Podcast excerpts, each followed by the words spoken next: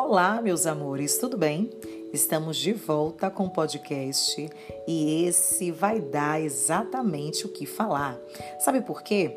Provas, vestibulares e concursos são situações inegavelmente tensas para a maior parte das pessoas.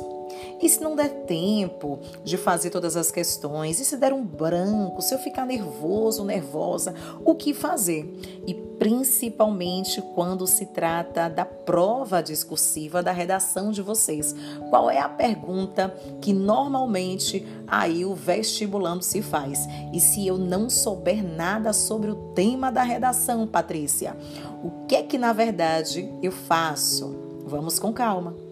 Essa insegurança é bastante comum e até justificável, já que a proposta de redação pode versar sobre qualquer tema. E não é fácil escrever sobre assuntos que não dominamos. Mas hoje vocês vão aprender uma dica maravilhosa, espetacular. Fique aí Aguarde, porque essa dica você vai dizer por que não pensei exatamente nisso?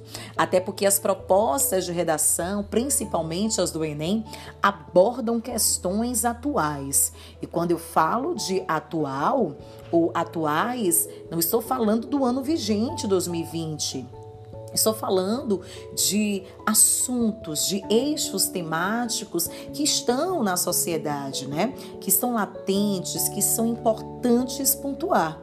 Então, se liga que no próximo post, que no próximo podcast, eu vou sinalizar como é que a gente vai entender se der um branco ou se de fato, que eu acho muito difícil, você não souber nada sobre o tema. Fique ligadinho, fique ligadinha.